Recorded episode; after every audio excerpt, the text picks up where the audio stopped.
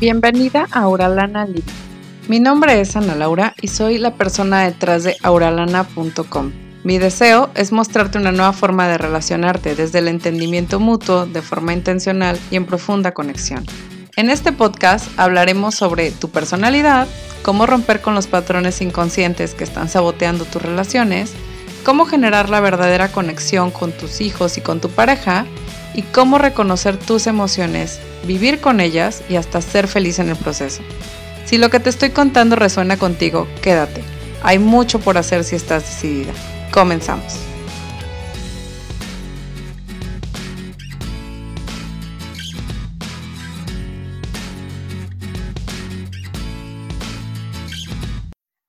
Hola Gaby, muchísimas gracias por estar acompañándonos en Auralana Living, el podcast. Entonces, bueno, el día de hoy quiero comentarles que este episodio va a ser con Gaby, que primero me gustaría que nos, nos platique un poquito de ella misma y de qué es lo que, lo que hace Gaby en su plataforma, que bueno, este, a mí me encanta seguirla y escucharla.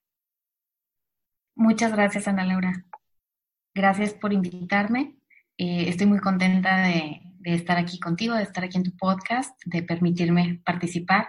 Y bueno, pues les platico que eh, soy psicóloga. Durante mucho tiempo trabajé como psicóloga escolar, ya que mi especialidad es el área infantil y adolescente. Eh, después de varios años de trabajar para instituciones, decidí independizarme y actualmente por los cursos, diplomados que he tomado y por la experiencia que tuve como psicóloga escolar principalmente cuando trabajé con niños chiquitos de kinder, me di cuenta que muchísimas cuestiones somos nosotros los papás los que necesitamos trabajar, los que necesitamos eh, hacer cambios. Así que cuando me independizo, empiezo a enfocarme más a trabajar con mamás, primero brindando un poco de coaching familiar o asesoría a cuestiones específicas sobre la crianza de sus hijos, como cómo les quito el pañal, cómo este, lo mando a dormir a su cuarto, eh, en el caso de adolescentes, cómo puedo hacer para mejorar la comunicación con ellos, pero poco a poco empiezo a brindar eh, pues, asesoría o consulta terapéutica a mujeres y madres de familia. Así que el día de hoy, pues mi compromiso y todo lo que comparto en mis redes va dirigido hacia la mujer, hacia crecer, empoderarnos y lo hago por medio del blog. El blog es letrasdegabriela.com y por medio de mis redes, que es Gabriela Herrera Psicóloga. A la par de esto tengo otra página que es gabrielaherrera.mx, en donde están ahí todos los servicios que ofrezco y pues la intención es que el mensaje trascienda hacia la mujer, hacia empoderarnos, hacia crear comunidad entre nosotras, ser nuestra propia tribu y eh, busco también el compartir el mensaje de que mientras compartamos o vivamos en empatía, respetemos al otro, podemos tener una sociedad más sana. Muchísimas gracias Gaby por estar aquí con nosotros, por esta pequeña presentación que nos has dado de ti. La verdad es que em, les decía yo, veo sus contenidos, me encantan. Em, y a partir de ahí fue que la empecé a conocer y a seguir y ahorita ya está aquí con nosotros en una entrevista. Entonces te agradezco muchísimo por estar. Y Gracias. Bueno, inicialmente déjenme comentarles que el tema es cómo comentarle a nuestros hijos que estamos, vamos, cómo comunicar a nuestros hijos cuando pasamos por una separación en pareja. Cómo de alguna forma mantener a nuestros hijos al tanto, pero al mismo tiempo no causarles un daño. Creo que es uno de los miedos más grandes que tenemos, que al momento de que tenemos una separación o que hay conflicto en la pareja incluso, cómo comunicarlo a nuestros hijos y no generarles un trauma o cómo hacer que este proceso sea lo menos doloroso posible para ellos. Creo que de repente nos equivocamos en muchas cosas, entonces hoy tenemos a Gaby que es experta en esta parte y que nos va a asesorar em, sobre cómo, cómo hacerlo, qué decir, qué no decir y toda esta parte. Entonces, lo primero que te quiero preguntar, Gaby, es primero afrontar el miedo, ¿no? Eh, cuando tú estás pasando por una, por, un, por cierta, una cierta parte en tu pareja, donde estás teniendo como estos conflictos constantes, en donde te das cuenta que de repente, por más que tú quieras, de repente los niños se dan cuenta de que está pasando algo de que algo está diferente, de que las cosas no están en armonía, lo primero que quiero preguntarte es, ¿cómo podemos, eh, hasta dónde podemos decir cuando tenemos una relación en conflicto, decirle o explicarle a los niños qué es lo que está sucediendo? ¿Qué es lo que podemos decir? ¿Qué es lo que no debemos de decir? Porque siento yo que hay un límite muy, eh, como muy ambiguo en esta parte donde, donde no sabemos hasta dónde se expresar y hasta dónde no. Claro, mira, en situaciones de este tipo yo lo que recomiendo es tratar de ser lo más transparentes con nuestros hijos porque los niños son muy, eh, perciben todo muy fácilmente. Ellos detectan cuando la relación entre papá y mamá está mal, cuando hay conflicto, sobre todo si lo hacemos evidente y peleamos frente a ellos. Hay familias que se han acercado conmigo y me dicen, es que Gaby, mi hijo está teniendo cierto comportamiento, sin antes decirme que ellos están planeando un divorcio, por así decirlo, o una separación. Entonces los niños empiezan ya con ciertas actitudes, con ciertos comportamientos, y en el momento en el que yo empiezo a indagar, me doy cuenta de que la relación ha estado muy mal durante determinado tiempo.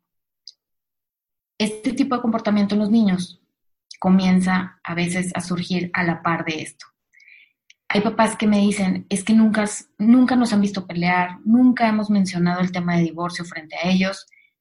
Sin embargo, el niño ya está presentando un síntoma. Y ese síntoma es que mm, algo está sucediendo que no se le está explicando. Entonces, por eso yo recomiendo ser transparentes en el sentido de eh, decirles abiertamente cuando ya consideramos que la relación terminó a veces se hace ya hasta ese momento, no se les ha dicho nada a los niños, de pronto se les convoca una reunión, sobre todo si son niños que, que ya tienen vocabulario, que ya son capaces de entablar un diálogo, y se les hace esta reunión para decirles que papá y mamá se van a separar. He tenido casos en los que los papás dicen, mis hijos, sobre todo si ya son eh, jóvenes o adolescentes, reaccionaron de una forma así como, ¿y? No me interesa, ¿no? Y se fueron. Y nosotros esperábamos que nos preguntaran por qué. Bueno, he tenido un sinfín de reacciones, desde apatía, desde enojo, tristeza, etc. Pero cuando son niños un poco más abiertos a demostrar lo que sienten, algo que se preguntan, ya sea de manera interna o que lo llegan a externar en ese momento, es el ¿Se están separando ustedes o se están separando de mí? Y a veces no dejamos clara esa cuestión. ¿Por qué? Porque cuando ya la relación está muy dañada y ya ha habido problemas durante mucho tiempo, difícilmente puede haber un buen diálogo entre la pareja. En el momento en el que se les anuncia a los hijos que va a haber una separación, pues prácticamente es ya para querer cortar ese lazo, ¿no? Esa comunicación, eh, esa convivencia del día a día. Y ya al momento de separarse o vivir en casas distintas, a veces lo que llegan a hacer ciertos papás es evitar verse con la otra persona. Y esto le genera mucho conflicto a los niños. ¿Por qué? Porque si hace un año, hace dos años estábamos todos juntos, viajábamos juntos, ahora no se pueden ni ver. Entonces, yo lo que recomiendo en esta cuestión de transparencia es el decirles, papá y mamá tenemos diferencias, papá y mamá hemos estado pensando que lo mejor es no vivir juntos porque eh, peleamos constantemente, porque no queremos transmitirles a ustedes el mensaje de que una relación de pareja debe de ser así. Yo recomiendo incluso decírselos abiertamente de esto no es, no es lo que yo quiero transmitir y no es una relación de pareja sana o adecuada. Y el hacerles ver a los hijos que la separación es de los papás, que los papás siempre van a ser papás de ellos y siempre van a estar ahí y reforzarlo continuamente, sobre todo durante los primeros meses o los primeros años de esta separación. Muchísimas gracias, Gaby. Digo, sí, la verdad es que este tema que tocas, eh, sobre todo en el aspecto de ser honestos, ser honestos con la parte de eh, ser transparentes con la parte de, incluso esto no es una relación de pareja sana, me parece que es como como explicarle de alguna forma a los niños que, este, que esto que han estado viendo no es algo normal y que precisamente por eso también experimentan la incomodidad y todas estas emociones que luego les genera ansiedad, que ven que es muy desgastante, que hay mucho eh, grito, que hay mucha, de repente, todos estos, hasta la tensión que se siente, ¿no? Cuando dos personas están en una confrontación. Eh, Gaby, quería preguntarte otra parte que para mí es importante en el aspecto de no quiero que se quede como de, ah, bueno, sí, este, ya la separación, este, y no hay ninguna consecuencia de eso para el niño. Me gustaría saber en qué afecta una separación a un pequeñito, a la percepción del pequeñito, eh, ¿cómo, cómo afecta una separación por parte de nosotros? No estoy diciendo que porque de verdad nos tengamos que amarrar a que, a que si no funciona una relación, ahí nos tenemos que quedar forever and ever. Pero sí hay ciertas afectaciones que yo creo que es mejor saberlas que nada más imaginar, esto está traumatizando a mi hijo y ya, ¿no? O sea, más bien tener como claridad de qué es realmente, hasta qué grado afecta esta separación.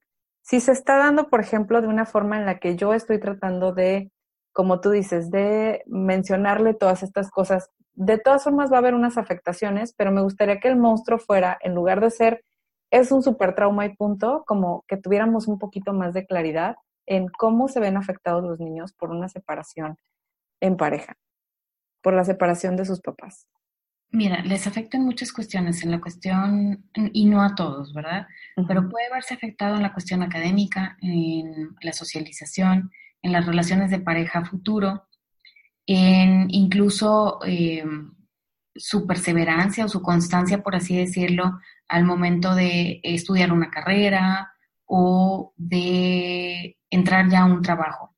Algo que quiero aclarar es que ahorita en lo que hablé, pues me fui ya a la parte de la separación, ¿no? Claro que mi invitación siempre es, pues, trabajar primero como pareja, incluso llevar terapia familiar cuando ya se tomó la decisión, si ya la pareja llevó terapia individual, de pareja, y ya se dieron cuenta de que lo mejor no es estar juntos, yo siempre recomiendo la terapia familiar porque todos tenemos algo que decir, todos tenemos algo que aportar y todos nos sentimos de manera distinta ante esta, esta separación. Perdón. Habrá quienes dentro de la familia sea algo pasajero o sea como te decía yo hace rato, ese sentimiento que le llaman ciertos papás de apatía, pero realmente influye mucho el temperamento de cada uno y no es que sea apatía, es que no me voy a detener a quedarme en el drama, por así decirlo, ni a culpar a mis padres por todo lo que me pasa. Simplemente, pues así son las cosas ahora y yo continúo con mi vida y compartiendo con papá y mamá como lo hacía yo hasta ahora. Está el otro tipo de temperamento que tiende a ser el nostálgico, el que se centra más en el que es que antes estábamos mejor y el que le cuesta más trabajo salir de eso, ¿no? Entonces, dependiendo del tipo de temperamento de cada uno, es la forma en la que vamos a tener estas consecuencias. Por eso yo recomiendo ese tipo de terapia familiar, incluso ya cuando los padres están separados. ¿Por qué? Porque va a ser la mejor forma de abordar en el momento aquellas dudas, aquellas emociones que surjan y no dejarlas pasar para más adelante. ¿Por qué? Porque a veces, como te decía yo, se puede llegar a presentar un síntoma cuando incluso los papás ni siquiera han hablado entre ellos de divorcio, pero ya se nota que hay una fricción entre ellos, no se están comunicando, no pasan tiempo de calidad juntos. Se puede llegar a presentar el síntoma desde ese momento, pero también ese síntoma se puede llegar a presentar años después de una separación. ¿Por qué? Porque pudiera ser que el niño lo mantuvo como latente durante cierto tiempo y hay alguna cuestión externa que de pronto viene y es lo que detona ese tipo de, reacción, ese tipo de, sentir. A veces puede llegar a, aparecer cuando uno de los dos padres está pensando en rehacer su vida y está planteándoles a sus hijos el presentarles a su nueva pareja. A veces hasta ese momento es en donde se dan cuenta o los niños empiezan a expresar emociones. Y a veces es hasta cuando ya son adultos y en sus relaciones de pareja. ¿Por qué? Porque pudimos haberles dado dos mensajes. Uno, el mensaje de así, así somos tu papá y yo, así nos llevamos en el caso de cuando se quedan juntos con una relación, pues ni buena ni mala, pero digamos que, que así se la llevan, ¿no? Que no hay comunicación, eh, no disfrutan de ese momento juntos, vaya, no conviven en pareja. Los hijos crecen con la mentalidad de que así es la relación de pareja. Entonces, si yo tengo una relación de pareja así, está bien, porque entonces voy a durar los mismos años que han durado mis papás, porque por algo siguen juntos. Por el contrario, si no trabajamos en esta cuestión a nivel interno, papá o mamá, antes de tomar la decisión de separarnos. Digamos, si lo hacemos por un arranque, por así decirlo, en ese momento, o porque llegó un tercero o una tercera que nos llamó la atención y que decidimos terminar esta relación actual para empezar con alguien más, el mensaje que les estamos dando es que es válido terminar las cosas así, sin hacer un trabajo previo. Entonces, cuando se le permite a la familia llevar terapia, el acudir con un especialista, les estamos demostrando que hay otra forma, otra alternativa, que es el poder platicar con alguien más, el podernos decir todo lo que sentimos, el respetar lo que va a decir el otro, porque probablemente lo que digan no me va a gustar, incluso me puede llegar a hacer sentir mal si soy la mamá o soy el papá, puedo llegar a escuchar un comentario como, es que esto debió haber pasado desde antes, o qué bueno que se separaron porque este, tu mamá tienes el carácter de cierta forma. Podemos llegar a escuchar cosas que no nos van a gustar, pero si lo estamos trabajando en la terapia, todos vamos a ir eh, sanando en conjunto. Entonces, no sé si, si esto responda la, la pregunta. No, claro que sí, Gaby. La verdad es que nos acabas de dar un montón de información súper super importante. Yo creo que de repente nos pasa que vemos como en la superficie, como tú dices, de repente este tipo de respuestas, este tipo de, ah, sí, ok, que ya se separaron, ok, ¿no? Y, o el comentario de, ay, qué bueno, porque peleaban un montón, o todo este tipo de cosas, y los podemos tomar luego estos comentarios como dentro de un proceso donde nosotros mismos vamos a poder gestionar nuestras emociones de otra manera, acompañados. Yo siempre les digo, estos procesos luego no son de hágalo usted mismo, ¿no? O sea, los queremos tomar así como el proyecto de jardinería de hágalo usted mismo, así también vamos a hacer esto, ¿no? Y realmente no funciona así. O sea, a veces sí necesitamos que haya una persona que nos acompañe durante el proceso y que nos diga, probablemente lo que, estás, lo que tú estás viendo ahorita es resultado de tal, o puedes gestionar este comentario de esta manera, velo de esta manera que es un poco más compasiva. Yo creo que el trabajo de repente de ser papás puede ser luego una labor súper agobiante en el aspecto de que queremos lo mejor para nuestros hijos, pero luego no pensamos lo mejor de nuestros hijos, ¿no? Este, decimos cosas como, es que este, es todo insensible, todo egoísta, todo tal, o es exageradamente sensible, llora de todo. Tenemos como estas, estas percepciones de nuestros hijos que luego no nos damos cuenta y no es una forma compasiva de verlo y nos, nos ponemos también como a separarnos un poco de ellos en estos procesos que es tan importante mantener la conexión fuerte con nuestros hijos, donde básicamente ahí es donde decimos, pues claro que te sientes lejos porque aparte de todo hubo ciertas cosas en, en desconexión que sí le afectaron, que ya no va a tener la misma convivencia que tenía con papá o con mamá, regularmente con el papá, ¿no? O sea, también hay que darnos cuenta de que estas son consecuencias que sí se vienen y que al final del día, a veces sí es lo más sano terminar la relación, pero que también es cierto que para los niños es difícil gestionar todas estas cosas. Eh, una parte importante es, imagínense estos procesos cuando son adolescentes, ¿no? Y que parece que tienen esta, esta careta de de repente no me importa y tal, pero que al mismo tiempo sí traen todas estas emociones.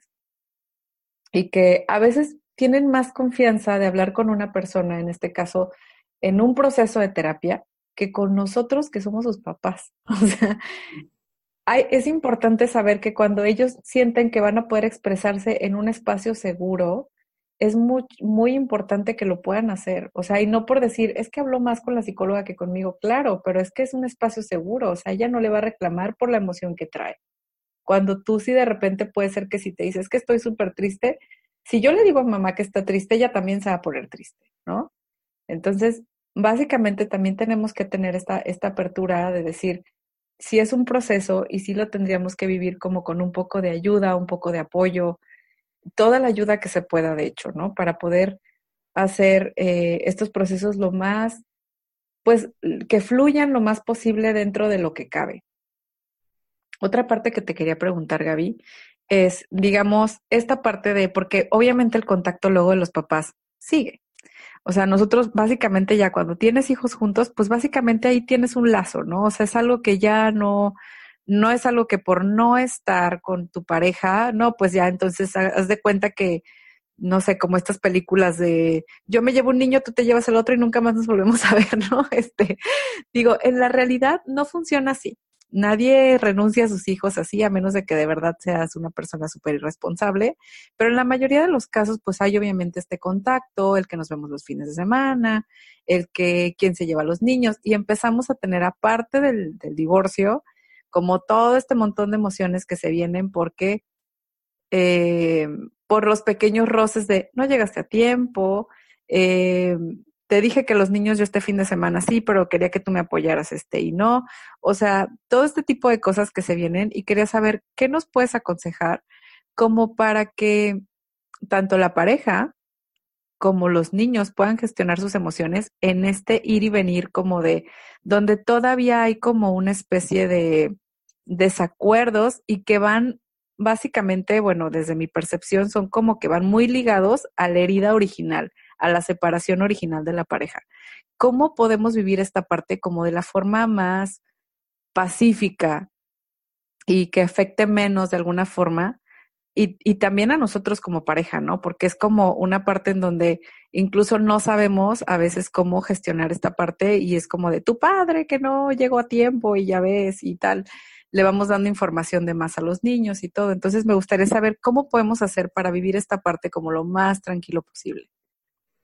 Es bien difícil, no te voy a decir mentiras. ¿Por qué? Porque influye mucho cada persona y el proceso que haya, que haya vivido, vaya, de, de trabajar en su interior, de permitirse ver por qué este matrimonio o esta relación terminó. Hay otro factor que también es la culpa. Depende mucho de si alguno de los dos siente que tiene la culpa o si quiere echarle la culpa todo el tiempo al otro. Entonces, el otro escribió un artículo que se llamaba Si los padres están bien, los hijos están bien. Y justo hice referencia a este momento, cuando vivimos una separación, cómo hacerlo de una forma más llevadera. Lo que sucede es que me escribió una, una persona que me leyó y me dice, Gaby, me parece excelente todo lo que compartes y los tips. Sin embargo, la relación que yo tengo con mi actual expareja es muy distinta. Dice, yo trato de llevarlo, eh, pues toda la comunicación de una forma cordial, trato de no, pues de no tener emociones, vaya, encontradas, de no hacer corajes, de no enojarme. Dice, sin embargo, lo que obtengo de su parte es cuando algo no le parece, su forma de castigarme es, pues no voy a ir por el niño o por la niña. Este, no los voy a ver, ¿no? Entonces, es bien difícil porque realmente no hay una fórmula como tal, porque va a influir en, en, qué, en qué momento de la vida y en qué momento se encuentre cada persona. Y si se ha dado la oportunidad de conocerse, encontrarse consigo mismo o si no. Entonces, a veces este trabajo lo tenemos que hacer de forma individual.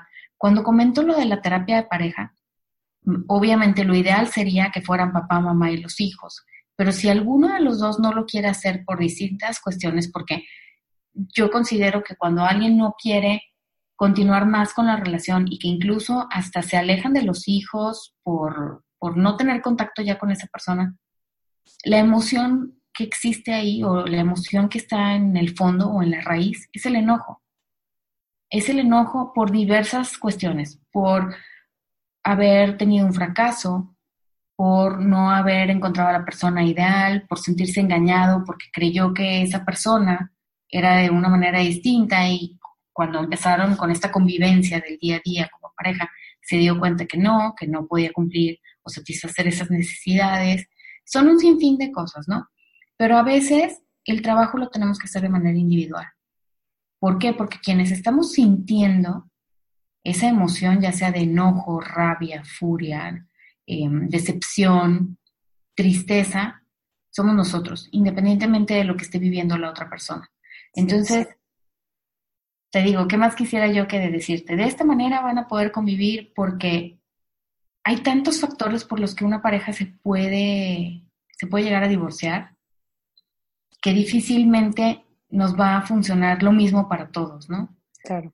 Eh, va a influir mucho eh, qué tanto lo estuvieron platicando o no, qué tanto se dañaron durante ese proceso de seguir juntos sin, sin divorciarse, porque a veces son años y ya llega un punto en el que pues prácticamente la relación está rota y esta relación difícilmente pueda ser llevadera en cuestiones tan básicas como eh, a quién o con quién van a pasar Navidad los niños, con quién van a pasar Navidad Año Nuevo, este fin de semana quién los va a tener, o sabes qué, van a tener una fiesta los niños que me están invitando de la escuela y me gustaría cambiarte el fin de semana. Va a influir mucho cómo se vivió ese previo y va a influir mucho el trabajo individual que ha hecho cada uno. Así que mi invitación siempre es, si tú no te sientes cómodo con esta situación, busca ayuda tú porque independientemente la otra persona puede seguir instalado, por así decirlo, en el enojo, en el no te quiero hablar de una manera cordial, en el no quiero saber nada de ti, pero el trabajo lo, lo vas a ir haciendo tú. Y finalmente los hijos pueden darse cuenta que una de las dos personas le ofrece ciertos recursos o ciertas herramientas para poder salir adelante cuando se presenta una situación así. Por lo menos tienen uno en uno de los dos se encuentran ese modelo. Vaya. Claro. Digo, esto definitivamente, el hecho de que nosotros, como tú decías en tu artículo, el hecho de que tú estés bien, ayuda mucho a que, a que el niño perciba, ¿no? A que, a que tus hijos perciban eh, este bienestar y sepan que, que de alguna forma, eh, si mamá está bien o si papá está bien, significa que yo voy a estar bien, ¿no? Claro, y también hay otro punto que a veces por cuestiones sociales o culturales, y me refiero en específico a nuestro país, que pareciera que cuando una relación termina en automático tienen que estar enojados y tienen que dejarse de hablar. Poco a poco he visto que esto ha ido cambiando y veo relaciones más este, amables o más empáticas, porque todavía hasta hace unos años se llegaba a criticar un poco el hecho de que en otros países podían convivir una Navidad el papá con su nueva pareja, sus, o, sus hijos que procreó con esa nueva pareja, la mamá con su pareja, con los hijos, se llegaba a criticar mucho el cómo pueden estar sentados en la misma mesa si estuvieron casados y cómo es posible que ahora el padrastro sea tan cercano, tan allegado a los hijos, si ahí está su papá. Esto poco a poco ha ido cambiando y si es un tema cultural, que considero que va muy de la mano con el machismo y con el estilo de crianza que tenemos en nuestra sociedad. El separarse no significa tienes que ser mi, mi peor enemigo. Al contrario, si estamos centrados y asumimos el hecho de que la relación no funcionó por nosotros, pero que siempre nos va a unir, como lo dijiste, ese lazo, porque siempre vamos a ser los papás de estos niños o de este niño, cuando logramos dar ese paso, podemos llevar una relación cordial y podemos incluso el poder eh, llamarnos o pedir vernos para hablar sobre algún tema de crianza o alguna duda que tengamos con los hijos. Oye, ¿sabes qué? Me está sucediendo esto, ahora me contesta de esta forma y le estás dando apertura a la otra persona que te diga, ¿sabes qué? A mí también me está pasando o no, a mí no me está pasando. A ver, vamos a ver qué está sucediendo. Y vas a tener una comunicación muy sana referente a tus hijos. A veces también otra cuestión que, entorpece esta comunicación son las cuestiones económicas. Cuando empiezan los pleitos de me tienes que pasar tanto dinero y me pasaste menos o no cumpliste con la fecha que habíamos acordado. Y ese tipo de cuestiones siempre van a interferir mucho con la, con la comunicación. Entonces, el tener bien claro los dos, el hacerlo todo mediante o sea, todo legal, por así decirlo, de me, no sé, la pensión queda de tal forma, la casa queda de tal forma. El tener los dos muy claro eso nos va a ayudar a evitar tanto drama, por así decirlo, alrededor, que a veces es lo esperado como sociedad. El que, bueno, si se divorciaron, entonces ahora empezaron con pleito por eh, la custodia de los niños, por la cuestión económica, y no tiene por qué llegar a ese punto. desde el momento y punto en el que nosotros logremos asumir que la relación no funcionó por nosotros como adultos, porque nos equivocamos o porque simplemente cambiamos nuestra forma de ser y quien soy hoy ahora no se siente cómodo con una relación de este tipo. Eh, vamos transmitiendo todos estos mensajes a nuestros hijos. También algo que considero muy importante y que me pasó, se me pasó a decirte hace, hace ratito, es que caemos en dos situaciones a veces. Uno, en el, está chiquito, no le digas. Y el niño como quiera, pues yo algo que trato de promover mucho es que si, si yo promuevo el respeto, porque algo de lo que hablo mucho en mis redes es el amor propio, la empatía y el respeto. Si promuevo el respeto, el respeto va para todos, desde el bebé recién nacido hasta el adulto mayor de 100 años o, o más, ¿no? No por el hecho de que sea niño, voy a decir, no le digas porque está chiquito, o el que no sepa.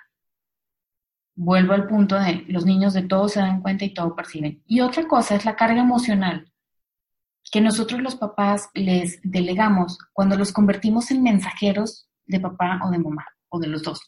Cuando papá y mamá no se pueden ver, que estamos en esta cuestión de no te soporto, no quiero saber nada más de ti, pero entonces los hijos son los mensajeros y son los que se encargan de, oye, ve y pídele a tu papá que haga el pago de tal. Oye, ve y dile a tu mamá que el próximo fin de semana vamos a ir a tal lado. Esa es una carga emocional muy fuerte que le estamos depositando a nuestros hijos y que va a llegar un momento en el que los podemos llegar a hartar. Así que, te digo, sin tener la fórmula mágica como tal, considero que la mejor forma es trabajar en lo individual y eventualmente, eh, cuando tú trabajas en lo individual, y tú lo sabes mucho mejor que yo, llega un punto en el que sueltas.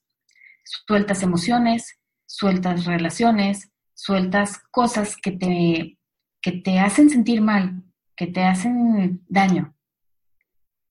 Si llegas a ese punto, obviamente no vas a poderte deshacer de, de la figura paterna o materna, porque pues ahí van a estar, pero ya no te vas a, a ya no vas a ser tan reactivo, cuando haya alguna situación de este tipo, porque tú ya te permitiste trabajar, tú ya superaste en lo individual lo que sucedió en esa relación y te estás permitiendo ahora ver de qué manera vas a cambiar de aquí en adelante, cómo van a ser tus relaciones a futuro, cómo, vas a, ah, cómo van a ser las relaciones con tus hijos y qué mensaje les vas a dejar a ellos. Muchísimas gracias, Gaby. Sí, es súper importante todo lo que acabas de decir. Digo, resuena muchísimo conmigo en la, en la parte de que efectivamente nosotros tenemos esta labor de, de contención emocional, de contención emocional por parte de nosotros, de, nuestra propia contención emocional y al mismo tiempo esta contención emocional de los hijos y que a veces la delegamos efectivamente. O sea, nosotros vamos ahí diciéndoles, bueno, no, pero es que eh, ahí te va toda esta información y este y aparte asume la, la, parte de ser el mensajero como decías hace un momento no asume la parte de decirle a tu papá que esto porque yo no quiero tener que lidiar con la reacción una vez que, que yo le digo no si yo le mando a decir esto muy probablemente se va a enojar pero que se enoje ahí ahí va a estar el niño.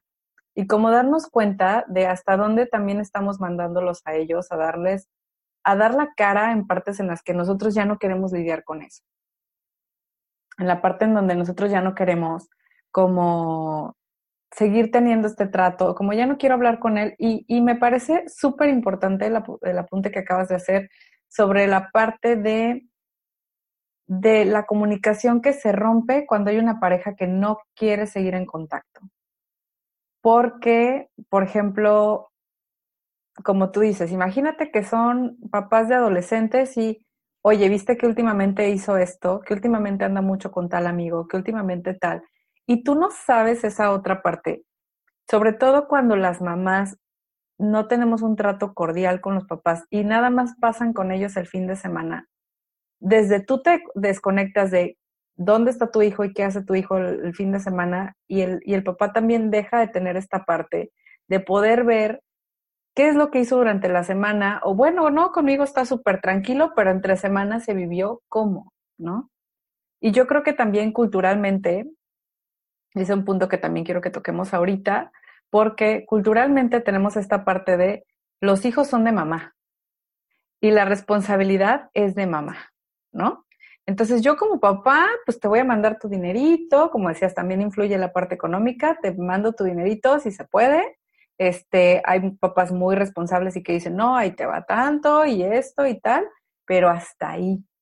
Entonces yo creo que como papás de repente tenemos la idea de que la mamá se tiene que hacer cargo de la parte emocional, que yo como papá nada más proveo, y si algo va mal con el niño y pasa contigo de lunes a viernes, pues entonces es tu bronca, ¿no?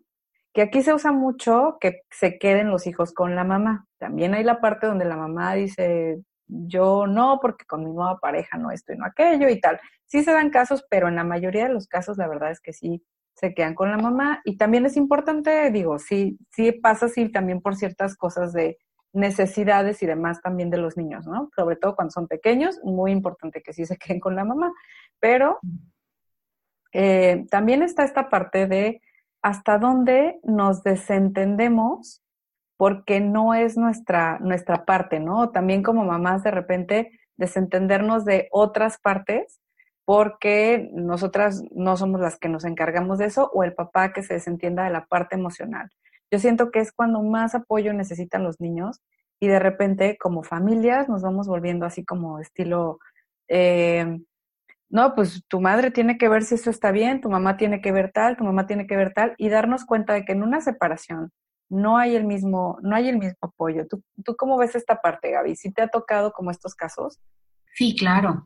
Y me han tocado también casos en los que papá y mamá incluso decidieron que en vez de que fuera de lunes a viernes con la mamá y el fin de semana con los hijos, hacer ciertas modificaciones. ¿Por qué? Porque uno de los papás eh, que, que, llegué a recibir en determinado momento me decía, empezamos así, porque así es como lo hace todo el mundo, es como les ha funcionado. Sin embargo, dice, llegan conmigo el fin de semana y es momento de diversión, de salir, ir al cine, pasear o ver películas, desvelarse. Y de lunes a viernes, la mamá de los niños es quien está atrás de ellos con haz la tarea, vamos a estudiar, bañate, todas las responsabilidades y la rutina del día a día. A mí me pareció formidable que fue idea del papá el decirle, oye, yo también me quiero involucrar en el día a día de mis hijos, en la rutina, en llevarlos en la mañana a la escuela, en saber qué están aprendiendo en la escuela, en qué necesitan ayuda, en qué detecto que van muy bien, en qué les hace falta este, pues, más apoyo.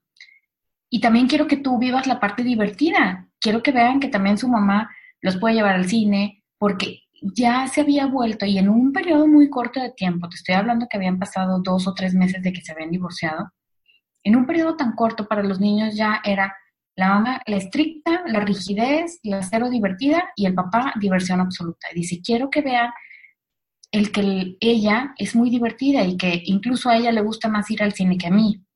Entonces ella va a disfrutar más eso con ellos. Y ahí ellos fueron acomodando sus días eh, o sus semanas.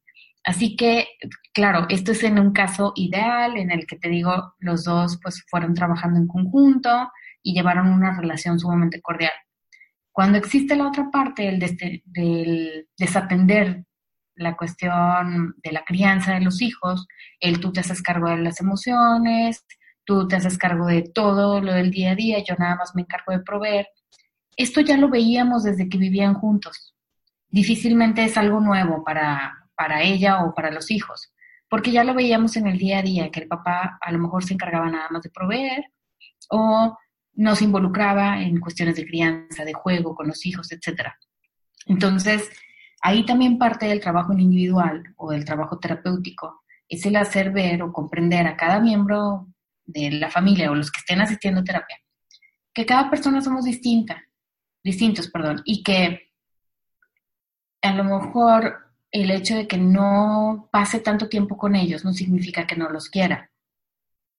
Pero ahí es el trabajo hacia uno. El qué te está, es como prender ese foquito de por qué estás sintiendo eso, qué necesitas trabajar. Ah, bueno, entonces tú necesitas trabajar, como lo decíamos hace rato, el abandono. O tú necesitas trabajar el amor propio. Tú necesitas trabajar la consolidación en las relaciones. Pero sí va, va a depender mucho de ese trabajo en individual. Así que para las mamás, mi recomendación cuando los papás no se quieren hacer cargo, algo que yo les digo, porque al ser psicólogo infantil, me buscaban mucho para, obviamente, eh, dar terapia a niños. En ese entonces yo no tenía consultorio, trabajaba únicamente en la escuela, pero les decía yo, ¿y tú? ¿Tú como mamá ya buscaste ayuda? No, es que yo estoy bien. Es que los que me preocupan son mis hijos. Y ahí Ojo, mamás, es muy importante, les repito. Yo estoy plenamente convencida que quien necesita primero la ayuda somos nosotras. ¿Por qué? Porque nosotras somos las que vamos a, tener que lidiar con todo esto que, que se va a presentar después de un divorcio o una separación, o incluso estando en pareja, teniendo una relación sana y cordial, a veces todavía se nos carga un poquito más la mano a nosotras. Entonces decimos, es que mi hijo está teniendo este comportamiento, lo mando a terapia. Bueno, ¿y si primero vamos nosotras? Si somos nosotras las que vamos, nos sentamos, hablamos en un ambiente, como dijiste tú, en el que no me voy a sentir juzgada, en el que puedo expresar tal cual un sentimiento como me lo han llegado a expresar a mí, de decir, Gaby, me he llegado a cuestionar varias veces el por qué me convertí en mamá. No es, significa que no quiera a mis hijos, porque los amo y los adoro, pero hay días en los que digo, ¿en qué me metí? Y eso solamente lo puedes decir o con una amiga muy cercana que no te va a juzgar o con un terapeuta.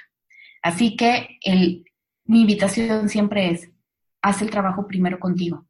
Y de ahí tú vas a, es como si quitaras una venda, por así decirlo, y empezaras a ver la perspectiva de manera distinta y ya puedes decir, ok, mi hijo le está afectando esto y ya buscas ayuda para ellos también. O a la par, como te decía yo, con es terapia familiar. Pero siempre mi recomendación es, no creo que sea sano el decir yo estoy bien, ellos son quienes necesitan ayuda, porque al decir yo estoy bien, difícilmente lo estemos. Estamos tratando de esconder esas emociones, esos sentimientos, y el mensaje que le estamos dando a nuestros hijos es el tapa todo lo que sientes, no importa, y entrégate al otro. Preocúpate porque el otro esté bien. Y ahí regresamos al tema de autocuidado y de amor propio que dejamos de lado. Sí, totalmente de acuerdo, Gaby. Fíjate que una parte súper importante que, que yo creo que hacemos la mayoría de los que tenemos hijos es esta parte, ¿no? Decir, conscientemente decimos que nuestros hijos son prioridad, pero al ser prioridad de ellos, también es cierto que nosotros tenemos que ser prioridad. Entonces, es como una parte en donde parece contraintuitivo, pero efectivamente así es. O sea, si tú no estás bien, incluso tu percepción de tus hijos puede ser errónea.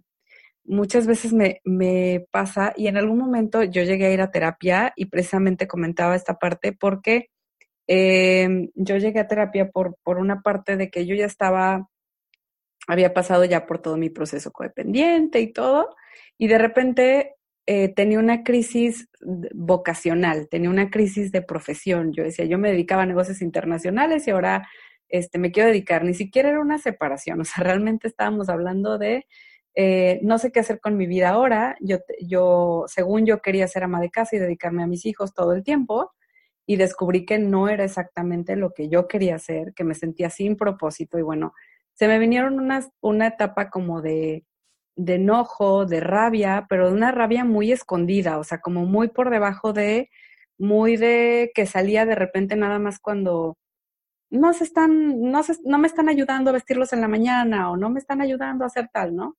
Y me acuerdo perfecto de que fui a terapia y me acuerdo de, las sesiones a las que fui. La primera terapia me llamó muchísimo la atención, que yo llegué y le dije a, a, la psicóloga que me estaba atendiendo en ese instante, este, me acuerdo que le dije, ¿sabes qué? Es que yo sé que mis hijos, yo sé que mis hijos están bien, la que tiene el problema soy yo. Y ella se me queda viendo y me dice, ¿sabes qué? No sabes la de sesiones que yo necesito para que un papá entienda esa parte.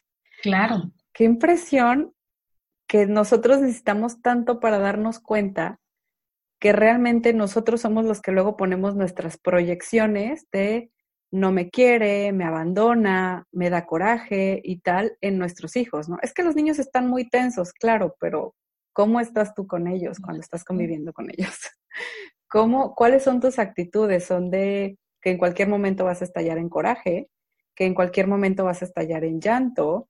Son, eh, ¿cómo, ¿Cómo es tu comportamiento cuando estás con ellos o qué proyecciones puedes estar haciendo en ellos? Es que la niña llora mucho de repente, ¿no? Y, y es como decirle, tú qué le estás transmitiendo también a, tu pequeña, ¿no? Em, una parte... Rápido. Exacto, exacto. Y digo, a veces es como de, pues tiene dos años, o sea, este, no sé, como que...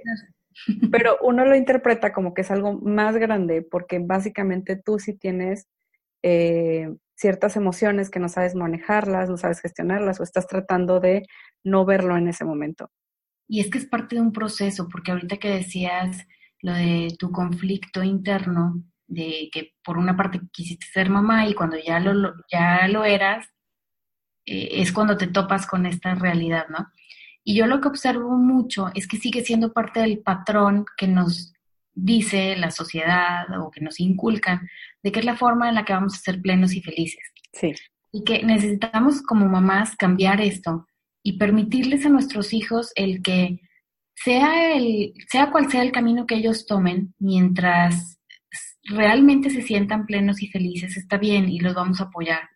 ¿Por qué? Porque pareciera como es lo que sigue, ¿no? Bueno, ya tengo una pareja de tanto tiempo, lo que sigue ahora pues es casarme, lo que sigue ahora es tener hijos, ya tuve uno, pues lo que sigue es tener varios, porque entonces si me quedo nada más con uno, siempre vamos justificando, por así decirlo, en base a lo que nos dicen los demás. Claro que no estoy generalizando y hay mucha gente que sé que lo hace por, porque realmente es lo que quiere hacer, pero te soy sincera, a mí, por ejemplo, mi hermano me decía, es que tú eras mamá desde siempre, o sea, desde que jugabas con tus muñecas, eras muy amorosa, muy maternal. Dice, si alguien yo estoy convencida que estaba preparada para ser mamá, eras tú. Eso me lo dijo cuando mi hija tenía un año y volteé y le dije, ok, no estoy preparada. Porque una cosa es todo lo que yo me imaginaba que iba a ser la maternidad, el lado rosa, el lado eh, perfecto. Y también te das cuenta, como dices tú, tú, uno tiene ciertas proyecciones y hasta incluso a veces antes de que nazcan, tú ya te imaginaste su vida entera. Pero cuando nacen y empiezan a crecer, te das cuenta, te das cuenta, perdón, que el temperamento que tienen es muy distinto, que para nada van a hacer eso. Si tú te imaginabas que tu hija iba a ser bailarina, que tu hija a lo mejor te dice, sabes que no, a mí lo que me encanta es el karate. Entonces desde ahí empezamos con esos conflictos y empezamos a veces a meterles ideas de, no, mira, es que debes de hacer esto. Y ahí va otra vez esa idea de creces, te casas, tienes hijos, etcétera. Y no, necesitamos cortar urgentemente con esa historia de, de princesas, con ese final feliz de vivieron felices para siempre. Claro que no, a mí me encantaría hacer una historia del después de, de todas esas princesas que se terminó su historia en el momento en el que se casaron y fueron felices, porque soy una persona que promueve mucho la relación en pareja, que promueve el matrimonio, pero no es fácil. Para nada vivimos felices para siempre. Así que necesitamos nosotros ir haciendo todos esos cambios y también el que todavía traemos esa, por así decir, esa carga de, cómo educar a nuestros hijos, el que todavía nuestras abuelitas o incluso nuestras mamás llegaban a aguantar, porque esa es la palabra, aguantar ciertas cosas durante años. Entonces, en el momento en el que uno como hija llega y se plantea la posibilidad o la opción de me voy a divorciar porque no tenemos nada en común o porque simplemente pues ya no existe amor entre nosotros, ya lo trabajamos y todo. Entonces vienen esos comentarios de, la mamá, de la abuelita, pero ¿cómo? ¿Cómo te vas a divorciar si mira, tu abuela y uy, tu abuelo era golpeador, tu abuelo era alcohólico, era, bueno, infiel, y mira, tu abuelita la aguantó, tú te estás divorciando por eso.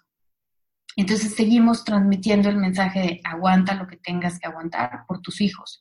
Y nuestros hijos lo que necesitan son mamás sanas, mamás felices, mamás conscientes de las decisiones que estamos tomando. Sí, totalmente de acuerdo, ¿eh? Totalmente de acuerdo. Yo me acuerdo que de repente pienso en esto y digo, se minimizan mucho las cosas. Una parte que a mí me ha tocado, que, digo, qué impresión cómo se minimizan las cosas es, eh, me tocó mucho el comentario de, ah, infidelidad, sí. Bueno, es lo que viven todas, ¿no? Sí, y, es como porque pues es algo que viene casi casi en la canasta básica del matrimonio. Exacto, o sea, es como de, ay, pues estás casada, obvio, va a pasar eso. O sea. viene la siguiente justificación de, pero no te golpea, ¿verdad? No. Ah, bueno. Ajá, exacto, o sea, como, como si, ah, bueno, solamente bajo esa perspectiva, sí. Y yo creo que efectivamente tenemos que pensar siempre en la parte de iniciar por nosotros, esa parte que tú nos has hecho ahorita mucho hincapié de iniciar por nosotros mismos, de iniciar estos procesos, básicamente con esta, desde esta perspectiva de empieza por ti, empieza por, por, por sanarte tú, empieza por estar bien tú. Y de verdad, a mí me ha pasado que es como increíble cómo he visto este tipo de cosas en mis hijos específicamente, como de ahora que tú estás más conectada con ellos, ahora que tú te sientes más presente con ellos, ahora que tú estás em, proyectando menos y más observando lo que ellos están haciendo, cómo realmente em, se vive diferente la, la, maternidad, ¿no? Se vive desde una forma muy diferente, con mucho menos miedo. Entonces, es, es muy padre pero sí creo que, que de repente todos estos procesos desde, desde separaciones, este, como yo decía hace, hace un momentito, ¿no? Este, esta búsqueda de repente de lo que realmente quieres hacer, de los proyectos que tú tienes. Yo creo que independientemente de que de repente las mamás tengamos este papel de nutrir o de dar a nuestros pequeños, de repente, o, o el papá, el papel del proveedor y demás, también tenemos que ver cuál es la parte que te hace sentir vivo también, ¿no? O sea, como ¿Cuál es la parte que te hace, cuál es ese proyecto que te ilusiona? ¿Qué es lo que realmente tú todavía quieres para ti? Porque como tú dices, tu vida no se termina en, fueron felices, se casaron y fueron felices para siempre. Ni mucho menos al ser mamá.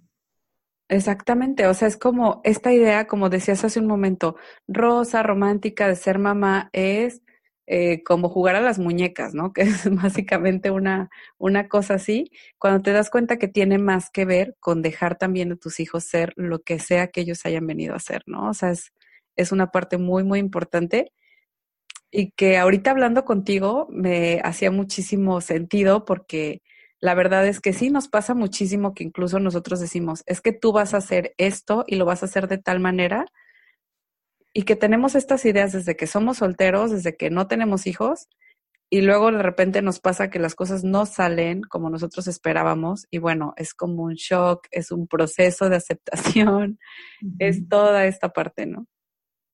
Y más cuando esa, ese shock es otra persona, por así decirlo, cuando tú tenías la idea de que tu primer hijo iba a ser hombre y de pronto te dicen va a ser mujer entonces, desde ahí son expectativas que nosotros nos vamos poniendo y que también algo a lo que yo invito mucho a las personas, porque a mí me ha servido para disminuir ansiedad y demás, es el tratar de vivir en el ahora. Es muy difícil, pero sí se puede. Así que eh, a veces este tipo de relaciones, por así decirlo, cuando, cuando están en una etapa tan conflictiva que no quiere saber uno del otro, algo que las hace más complicadas es el estar pensando en lo que va a suceder incluso hasta dentro de cinco años, ¿no? Casi, casi. El día que entre a la universidad mi hijo y se vaya a estudiar a otro lado, calma, vivamos en el ahora. Eso nos va a ayudar a ser, pues, unas personas más tranquilas, más en paz. Y antes de que se me pase, si están viviendo alguna situación de este tipo, yo soy de las personas que me gusta mucho recomendar bibliografía. Así que les quiero recomendar dos libros que en lo personal considero que pueden servir mucho. Uno es el de Seguir sin ti, es de Silvia Salinas y Jorge Bucay. Jorge Bucay habla muchísimo de, toda esta cuestión de soltar, de liberar, simplemente tiene el camino de la, del autoconocimiento, el camino de las lágrimas, etc. Eh, pero este libro en específico de Seguir sin ti habla del tema de divorcio, de esa codependencia de la zona de confort y de cómo vamos repitiendo patrones. Entonces, eh, la que lo va narrando es una terapeuta que se digamos, su función principal es trabajar el tema de pareja. Entonces imagínate lo frustrante que llega a ser para ella el que de pronto eche un vistazo a los expedientes de pacientes de hace años y se da cuenta que ella está viviendo cosas que han vivido sus pacientes, que ella ha hecho ciertas recomendaciones que no se ha hecho a ella misma. Pero es un libro que, que va marcando mucho este tema de permítete el evaluarte, permítete sentir, el, detectar tus emociones. Y el otro libro es el de Perdona y se libre.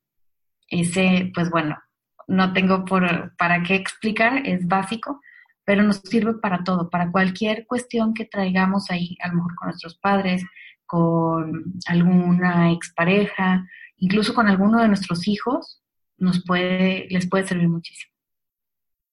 Muchísimas gracias, Gaby, por estas recomendaciones. De verdad están increíbles. Miren, este de Perdona y sé libre, yo personalmente también lo, lo he estado revisando últimamente. Te habla un poco de perdón radical, te habla, pero es como, como que tiene muchísimas más este, implicaciones. Digo, tiene como un proceso más largo que el, que el perdón radical y me pareció muy, muy adecuado cómo lo maneja la autora. Eh, la verdad es que se me hicieron, eh, se me hizo esta parte muy, muy padre.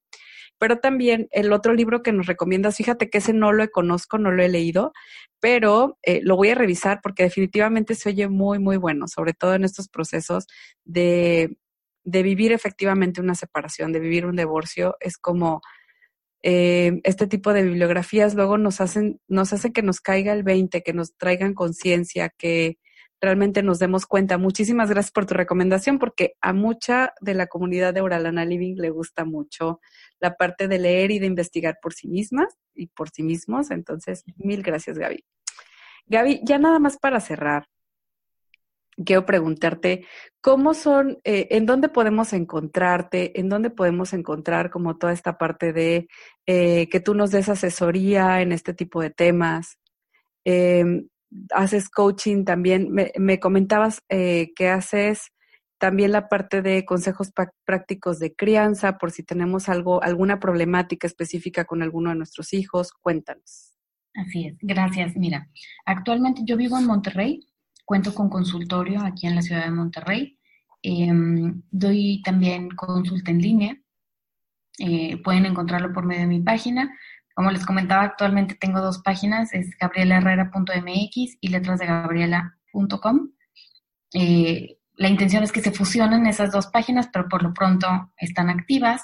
También en mis redes, en Facebook, está la opción de reservar la consulta por si a alguien le interesa alguna de estas dos cuestiones. Es bastante más práctico porque nada más le picas reservar y ya ahí nos, nos encargamos de agendarla. Y me enfoco, como te mencionaba, a trabajar con la mujer. Con la mujer adulta, eso sí, este, para la consulta en línea pido que sean mayores de edad. Y con la mujer mamá. Y algo que, que me gusta mucho como tratar de transmitir es el el que juntas podemos encontrar esa luz, porque a veces tenemos muy claro quiénes somos y hacia dónde vamos. Y de pronto se presenta alguna situación como un cambio de ciudad, como convertirnos en madres, como un despido en el trabajo, que sentimos que nos cambia la vida completamente y tenemos la necesidad de volver a reconectar con quiénes somos. Y a veces nos damos cuenta que no somos esa persona que siempre habíamos creído y es sumamente válido. Entonces mi misión es ayudarte a encontrar quién eres, cómo brillas, qué es lo que te hace feliz. Y te digo, se puede hacer de manera presencial y en línea. Y también está la otra cuestión del coaching en específico para padres de familia, para situaciones puntuales o específicas en las que la mayoría de las veces se requiere una sola sesión, porque como ya vieron, siempre me gusta este, dar bibliografía o herramientas para que lo trabajen ellos. Entonces me buscan para esos temas puntuales, la sesión dura, esa sesión dura una hora 20 minutos y les dejo como quien dice su, tarea, sus herramientas para trabajar y pues también es otro de los servicios que, que, doy. A la par de esto del blog y de las redes, tengo un podcast también que se llama Familia en Equilibrio, porque considero sumamente importante que para que todos como personas funcionemos, necesitamos estar en una familia en la que todos funcionemos también. No significa que no lo vayamos a lograr, pero sí considero que es una forma muy sana. Así que, pues bueno, ahí es donde me pueden encontrar y, pues muy contenta de poder compartir aquí. Muchísimas gracias, Gaby. ¿Nos puedes mencionar tu Facebook? ¿Cómo te encontramos en Facebook? Como Gabriela Herrera, psicóloga. Ah, ok, perfecto. Para ponerle ahí en todo caso, este, como nos decías, ahí en reservar. Y este, te agradezco muchísimo por haberte dado el tiempo y compartirnos todos estos tips, todas estas, toda esta información de qué compartir y cómo compartirla con nuestros hijos en este, en estas fases tan importantes, eh, tan cruciales y de repente tan dolorosas como es una separación de pareja. Te agradezco mucho por todo lo que nos aportaste, Gaby. Y este, creo que aquí voy a terminar el episodio. Muchas gracias y hasta pronto. Gracias. Gracias por escuchar y te voy a pedir que si este episodio te gustó, lo compartas y nos dejes una valoración positiva en iTunes. No sabes cómo, me ayuda. Además, si quieres recursos gratuitos, están en mi blog auralana.com gratis. Esa es la página donde puedes encontrarte todos los recursos gratuitos que tengo a tu disposición. En el día a día me puedes encontrar en arroba auralana, donde te comparto allí como un poquito más de cómo es realmente vivir esta vida de conciencia y pues otras cosas que son como más personales. Y una vez más te quiero agradecer por ser parte. Hasta pronto.